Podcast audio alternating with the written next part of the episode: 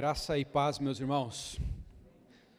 Nós fomos convocados pelo próprio Deus para nesta noite oferecer a Ele louvor e adoração.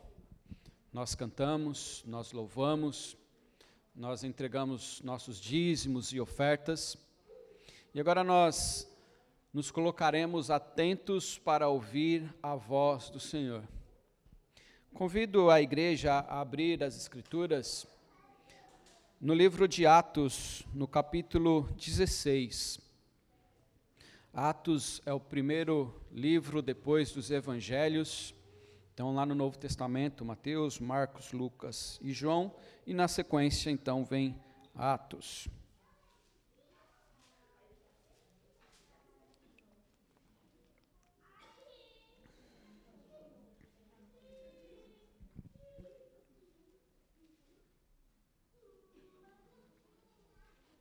Atos, capítulo 16, nós leremos a partir do versículo 27.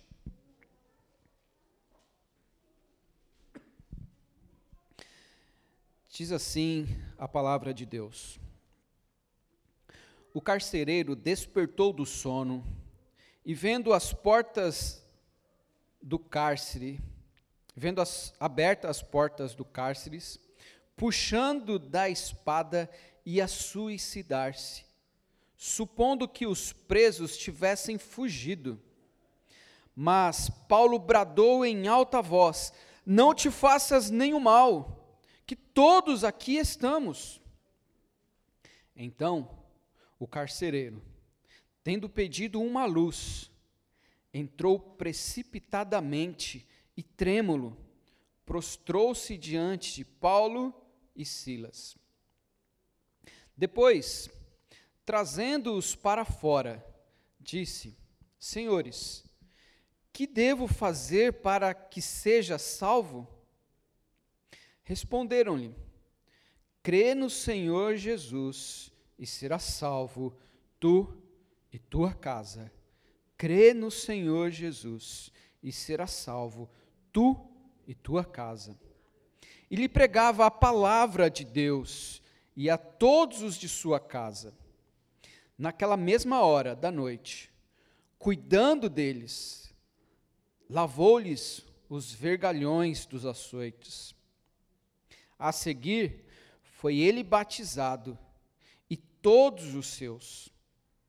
Então, levando-os para sua própria casa, lhe pôs à mesa, e com todos os seus manifestava grande alegria por terem crido em Deus. E todos os seus manifestava grande alegria por terem crido em Deus. Feche os teus olhos e peça a Deus para falar ao teu coração nesta noite. Senhor nosso Deus e Pai, grande é o teu nome, e digno é o Senhor de receber toda a honra, toda a glória e todo o louvor pelos séculos dos séculos.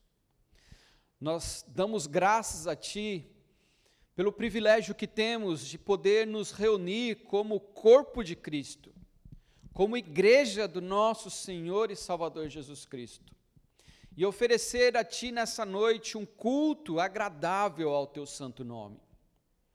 Que o Senhor tenha se agradado dos nossos louvores, das nossas ofertas, e que agora, ó Pai, o Teu Santo Espírito fale aos nossos corações Use o Senhor o mensageiro para falar conosco. Que o teu Santo Espírito, a Deus, encha os seus lábios e que não venha nenhuma palavra aos seus lábios, senão única e exclusivamente a vontade do teu Santo Espírito para a edificação da tua igreja aqui e para a glória do teu santo nome. Fale a nós nessa noite, a Deus, em nome de Jesus. Amém. Meus irmãos, eu não sei quantos de vocês se lembram ou viveram isso, mas no final da década de 90, um filme fez muito sucesso. Os cinemas tinham filas de duas, três horas para assistir esse filme. Um filme que trazia uma história real a história de um navio que havia naufragado, Titanic. Todos nós conhecemos essa história. Um navio seguro, imponente, luxuoso, com várias promessas para aqueles que estavam fazendo aquela viagem. Entre elas, diz que os seus construtores, seus proprietários, dizia que nem Deus poderia afundar aquela embarcação.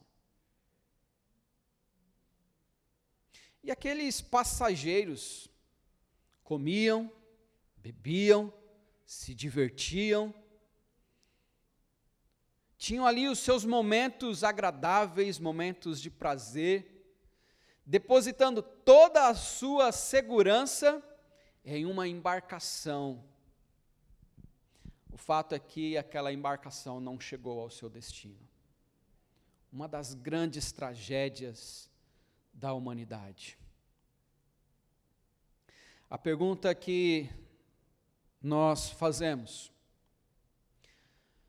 onde estamos depositando nossa confiança?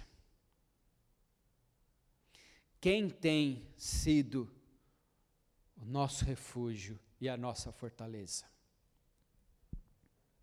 O texto que nós lemos, irmãos, nos fala de alguém que depositou sua segurança em algo instável. Para que nós possamos compreender o que Lucas está escrevendo aqui, porque foi Lucas que escreveu Atos, eu gostaria de me reportar lá ao primeiro livro de Lucas, ao Evangelho. Se você estiver com sua Bíblia fácil aí, mas qual era o propósito de Lucas em escrever esses livros? Nós vamos ver esse propósito lá em Lucas capítulo 1, versículo 4. Ele vai dizer assim: Para que tenhas plena certeza das verdades que fostes instruído. Para que tenhas plena certeza das verdades que fostes instruídos. E no livro de Atos, no livro de no primeiro livro, né, ele vai narrar a história de Jesus, o evangelho de Jesus. E no livro de Atos, várias vezes você irá se deparar com o discurso dos apóstolos, falando sobre a vida, sobre a morte e sobre a ressurreição de Cristo Jesus. Lucas traz esta história para que possamos crer em Jesus Cristo como nosso único e suficiente Salvador. Para que nós possamos compreender o que está acontecendo nesta cena, eu convido você a retornar um pouco a passagem. No capítulo 16 ainda, a partir do versículo 16, nós vamos ver a história de uma jovem que possuía um espírito adivinhador. Essa jovem vivia adivinhando as coisas. E esse e, e algumas pessoas usavam esta jovem para o seu próprio lucro. E veja no versículo 17, quando ela, quando Lucas nos diz, seguindo essa jovem, seguindo a Paulo e a nós, clamava dizendo: Estes homens são servos de, de, do Deus Altíssimo, e vos anunciam o caminho da salvação. Uma jovem possessa reconheceu que aqueles homens eram servos do Deus Altíssimo. E nós vemos na sequência que Paulo, Silas, vai tirar esse espírito dela. O que vai causar naqueles homens que obtinham lucro através daquela jovem. Muito ódio. E esses homens, então, vão levar Paulo e Silas à praça pública, vão oferecer falsos testemunhos a eles, vão caluniar eles, e eles vão sofrer pena de prisão e açoites. Veja aí no versículo 23. e depois lhe deram muitos açoites. Os lançaram no cárcere, ordenando ao carcereiro que os guardasse com toda a segurança. Esse carcereiro do texto que nós lemos, ele recebeu uma missão de os guardar com toda a segurança. Então nós vemos essa cena, meus irmãos. O texto que nós lemos está nesse contexto. Paulo e Silas haviam sido ali açoitados, estavam machucados, feridos e foram presos. Mas o texto ainda vai nos dizer no versículo 24: Este, recebendo tal ordem, levou-os para o cárcere interior e, os, lhes prendeu os pés no tronco. Eu fico imaginando, qual seria a minha atitude se eu tivesse sofrido algumas chibatadas, né? algumas chicotadas? Se eu estivesse ferido, qual seria a minha atitude naquela noite? Talvez, na melhor das hipóteses, talvez eu estivesse apenas gemendo de dor, não conseguindo dormir de tanta dor. Mas veja o versículo 25, a atitude daqueles dois missionários. Por volta da meia-noite, Paulo e Silas oravam e cantavam louvores a Deus. Eles cantavam, eles louvavam ao Senhor. Sabe por quê, meus irmãos? Porque eles sabiam que aquelas feridas eram passageiras, mas que o Deus deles era eterno. Eles poderiam ter uma incerteza quanto à vida aqui na terra. Será que eu vou ficar preso, receber pena de morte? Mas eles tinham uma certeza: que Jesus Cristo venceu a morte. Por isso, havia alegria, júbilo e louvor no coração daqueles homens. Então, meus irmãos, nós chegamos ao texto que nós lemos. Primeira informação que a gente tem aqui, que eu queria que nós refletíssemos,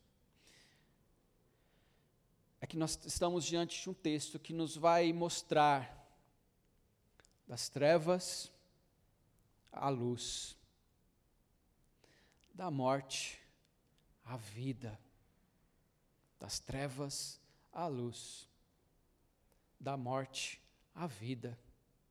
Veja o que acontece no versículo 27. Vamos ler novamente e vamos expondo esse texto. O carcereiro despertou do sono.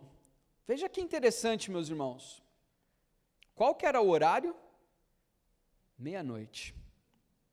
Nós vimos isso no versículo anterior. Por volta da meia-noite, Paulo e Silas oravam e cantavam. Meia-noite. Ele havia recebido uma missão, que era cuidar daqueles prisioneiros. E o que ele fazia? Dormia. Nesta cena, o único que deveria estar acordado estava dormindo. Enquanto os outros que poderiam estar dormindo estavam acordados. Não era só Paulo e Silas que estavam acordados. Veja o versículo 25, vai dizer: Por volta da meia-noite, Paulo e Silas oravam e cantavam louvores a Deus, e os demais companheiros de prisão escutavam. Todos ali estavam acordados, exceto o carcereiro. Então, diz o texto: o carcereiro despertou do sono. Enquanto Paulo e Silas cantavam, o versículo 26 vai dizer que de repente houve ali um terremoto, abalou as estruturas da prisão, abriu as portas, quebrou as cadeias. Então aquele carcereiro acordou do seu sono e o que ele viu? Portas abertas. Aí veio o desespero, veio o pânico, veio a angústia, porque ele sabia que, conforme as leis romanas, o carcereiro que deixasse um preso fugir pagaria com a própria vida pela fuga do prisioneiro. Então ele sabia: a morte para mim é certa. Amanhã, quando o dia amanhecer, meus superiores irão chegar aqui, não vão ver os prisioneiros, eu vou morrer. Desesperado, o que ele faz? Puxa de sua espada e vai se matar. A angústia, muitas vezes, tem levado pessoas a tentar antecipar a própria morte. Pessoas às vezes veem a morte como a única solução para as suas vidas, para a dor que elas estão sentindo, para a angústia que elas estão sentindo. Mas diz o texto no versículo 28. Mas Paulo bradou em alta voz: Não te faças nenhum mal, estamos todos aqui. Talvez, meu irmão, você nesta noite esteja passando por um momento de muita angústia, muita tristeza no seu coração, desespero talvez, depressão. Mas Jesus Cristo brada em alta voz, dizendo: Foi por você que eu morri. Calma, calma. O que Paulo quis dizer para aquele homem é: calma, não se precipite, nada irá acontecer com você, nós estamos aqui. Nós estamos aqui. Perceba, meus irmãos, que aquele homem estava em trevas. Veja no versículo 29. Então o carcereiro, carcereiro tendo pedido luz, ele não via absolutamente nada ele estava em total trevas. Ele não viu os prisioneiros ali. Ele não enxergava nada. O pecado cega o homem e o deixa em total escuridão. O pecado tira toda a visão do homem toda a visão de salvação. E o pecado leva o homem à morte. Por não ver esses prisioneiros ali, esse homem estava prestes a cometer suicídio. O pecado cega o homem e conduz o homem à morte. Mas veja ainda, meus irmãos, o texto vai nos dizer de uma luz que conduziu ele à vida. Então diz o texto no versículo 29: Então o carcereiro, tendo pedido uma luz, entrou precipitado e trêmulo e prostrou-se diante de Paulo e Silas. Depois, trazendo-os para fora, disse: Senhores, que devo fazer para que seja salvo? Aquele homem estava em total trevas, mas ele pede luz. E de posse de luz, ao ter os seus olhos abertos, ele pode chegar a Paulo e Silas, aqueles homens que estavam falando de Jesus, aqueles homens que estavam pregando o Evangelho, aqueles homens que no cárcere estavam orando, estavam cantando, estavam testemunhando do amor de Deus através da luz. Ele chega a esses homens. Ele chega a esses homens trêmulo e prostra-se diante dele. Eu quero voltar um pouco e reler o versículo 17, meus irmãos. Esse carcereiro provavelmente ouviu esta jovem dizer estas palavras. Estes homens são servos do Deus Altíssimo e vos anunciam o caminho da salvação. Provavelmente esse homem ouviu essa jovem falar essas palavras, e ele sabia naquele momento: não tem mais solução para a minha vida. Opa, mas esses homens têm o caminho da salvação. Então, esse carcereiro, sem esperança em sua vida, prostra-se diante destes servos do Deus Altíssimo e lhe faz a grande pergunta: Que devo fazer para ser salvo? Talvez muitas pessoas ainda hoje buscam respostas para resposta para esta pergunta: O que eu devo fazer para ser salvo? Talvez a intenção daquele homem fosse: Paulo e Silas, se eu libertar vocês e fizer uma oferta para contribuir com a sua viagem missionária, será que eu tenho mérito em alcançar a salvação? O que eu posso fazer? Será que eu, se eu doar cestas básicas, será que se eu é, for fiel nos dízimos, será que se eu fizer um compromisso de não faltar mais à igreja, será que eu posso ter algum mérito? O que eu posso fazer para alcançar a salvação? Sabe, meus irmãos, a resposta daqueles missionários diz: você não pode fazer nada. Nós não podemos fazer nada. Mas, pelo contrário, a única coisa que nós podemos fazer é crer no Senhor Jesus e seremos salvos. Porque todo o preço foi pago na cruz. Aleluia.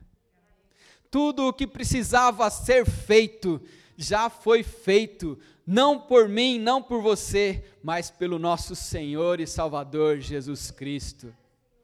Não precisa fazer mais nada, senão crer que o sacrifício de Jesus Cristo foi por você, foi por nós. O preço pelo pecado já foi pago na cruz do Calvário.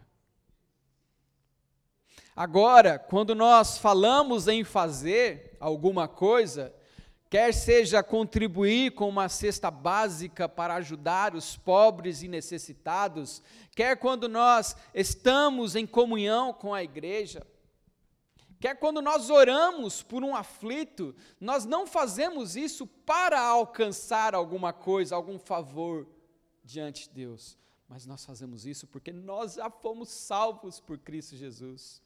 O maior benefício nós já recebemos. Aleluia. Nós não fazemos para obter algum mérito, mas porque Ele nos amou primeiro. Aquela luz que aquele homem pediu, conduziu eles ao caminho da salvação pregado e anunciado por aqueles missionários. Então, meus irmãos, a gente percebe que houve uma grande transformação na vida daquele homem. Ele vivia em trevas e ele obteve luz. Ele estava para morrer, ele agora pode desfrutar da vida eterna. Veja as consequências desta fé agora na vida deste homem. Veja as consequências dessa fé salvadora na vida deste homem. Versículo 32 nos diz assim: E lhe pregava a palavra de Deus e a todos de sua casa. Qual foi a primeira atitude desse homem nesse trecho? Enquanto Paulo, Silas cantava, orava, testemunhava do Evangelho, esse homem não estava nem aí para a palavra que Paulo e Silas pregavam. Ele, ao invés de vigiar, ele estava dormindo. Os prisioneiros estavam dando atenção para Paulo e Silas, mas esse homem não queria nem saber do que esses, homens, do que esses missionários tinham a dizer.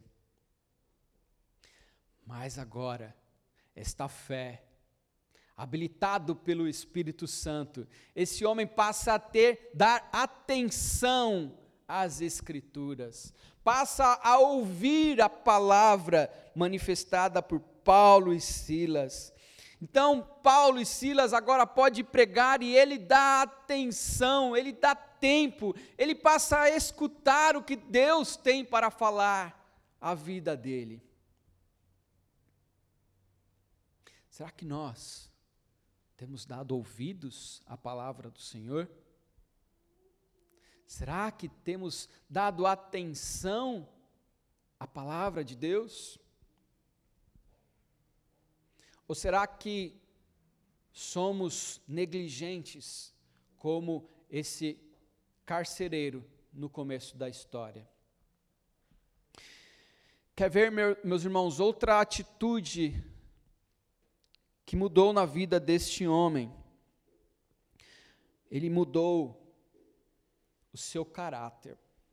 Ele teve uma mudança de caráter. Veja o versículo 33 naquela mesma hora da noite, cuidando deles, lavou-lhes os vergões dos açoites. Nós vimos no começo que Paulo e Silas havia recebido açoites, havia sido espancado, né? Vamos falar assim, um português mais claro, chicoteados, estavam feridos.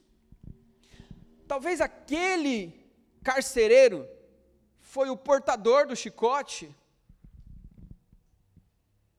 Este carcereiro que num primeiro momento feriu e prendeu a Paulo e a Silas, depois de obter a fé em Cristo Jesus, o que ele faz? Ele passa a cuidar daqueles homens e lavar suas feridas. Houve uma mudança de caráter. A fé nos transforma. E por final, a cena inicial era de total pânico e desespero na vida daquele homem. Ele não tinha esperança na vida, ele não tinha paz, ele não tinha alegria. O que ele tinha em sua mente era a morte, era o desespero era o pânico. Não tem nada a fazer. Vou tirar minha espada e tirar minha própria vida. Mas veja agora no versículo 34. Então, levando-os para a sua própria casa, lhes pôs a mesa, colocou aqueles que eram prisioneiros em sua mesa, e com todos os seus manifestavam grande alegria por terem crido em Deus, todo aquele pânico, todo aquele desespero, toda aquela angústia, já não faz parte mais da vida deles. Agora ele tem alegria. Agora ele pode experimentar daquela paz que aqueles prisioneiros tinham na prisão, onde à meia-noite, ao invés de se lamentar, ao invés de chorar, eles louvavam.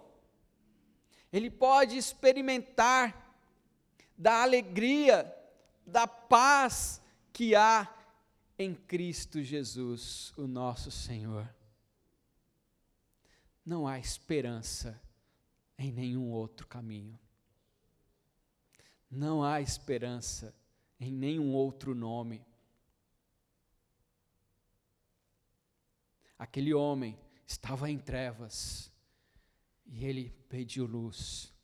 Aquele homem estava visualizando a morte, agora ele vê a vida. Aquele homem estava em pânico, agora ele e toda a sua família pode se alegrar em um banquete.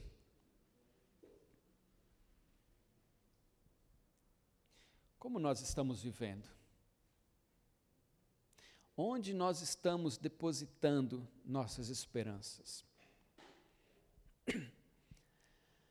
Aquele homem, certamente ele dormia, porque ele tinha certeza, estava seguro na prisão na qual ele exercia a sua atividade. Talvez ele dizia: daqui ninguém sai. Prisão de segurança máxima. Daqui ninguém sai. Posso descansar, que esses presos vão morrer lá dentro da prisão. A segurança dele estava sendo colocada em algo que foi destruído. Onde você tem colocado suas esperanças? Talvez em coisas materiais, coisas passageiras. Talvez nós depositamos nossas confianças em autoridades políticas. Nós vemos é, como as pessoas têm discutido por política ultimamente. Talvez você tenha colocado sua segurança na, na, na tecnologia, na ciência. Me veio à mente agora, em 94, se eu não estiver enganado, Ayrton Senna faleceu. E eu estava ensaiando com um grupo de louvor lá na igreja, quando a notícia chegou que ele havia sofrido um grave acidente, estava muito ruim. Eu disse: ele tem muito dinheiro, ele vai para os melhores hospitais, ele vai ter os melhores médicos. Mas isso não foi suficiente, ele morreu. Onde você tem colocado a sua esperança? Onde você tem depositado a tua segurança, a tua esperança? Onde ele colocou a esperança dele, veio a ruína. Então ele não tinha mais onde se apoiar. Mas então ele olha para Cristo, ele ouve as palavras de salvação de Paulo e Silas e pode desfrutar da paz que excede todo o entendimento. Jesus Cristo é o que pode nos sustentar. Veja o que o apóstolo, o que João escreve no Evangelho, Evangelho de João, capítulo 8, versículo 12. Palavras de Jesus Cristo diz assim: De novo, lhes falava Jesus dizendo: Eu sou a luz do mundo. Quem me segue não andará em trevas, pelo contrário, terá a luz da vida terá a luz da vida. Aquele que segue a Cristo não está mais em escuridão. Não é mais escravo do pecado, mas é livre para glorificar aquele que nos resgatou, que pagou o preço pelos nossos pecados. Aqueles homens, mulheres, crianças que desfrutavam de momentos de lazer, de alegria, segurança, dentro daquela embarcação, dentro do Titanic. Jamais poderiam imaginar que estavam embarcando para um grande desastre. Mas eles colocavam toda a sua esperança nas promessas de que nem Deus afundaria aquela embarcação. Eu quero convidar você nessa noite a depositar toda a sua esperança, toda a sua segurança no único que pode te sustentar, não somente nessa vida, mas te dar vida eterna.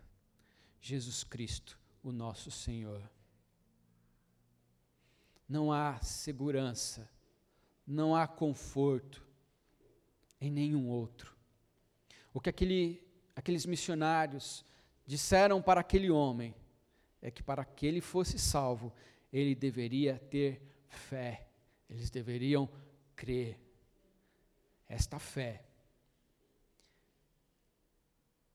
é o que nos dá suporte, segurança, onde nós descansamos naquele que nos amou. Quero convidar você a olhar para a cruz de Cristo e se lembrar de que Ele pagou o preço pela tua vida. Quero convidar você a se lembrar que Ele venceu a morte. Quero convidar você a pensar que no mundo tereis aflições, mas tem de bom ânimo. Ele venceu o mundo. E a Ele seja dado toda a honra, toda a glória e todo o louvor. Feche os teus olhos e adore ao Senhor que te tirou das trevas e te conduz para suas maravilhosa, sua maravilhosa luz.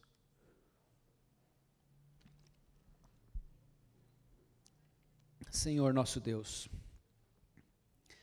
Pai do nosso Senhor e Salvador Jesus Cristo. Somos gratos a Ti pelo Teu grande amor para com as nossas vidas. Te louvamos, ó Deus, porque nós estávamos perdidos em nossos delitos e pecados. O que merecíamos era a morte eterna.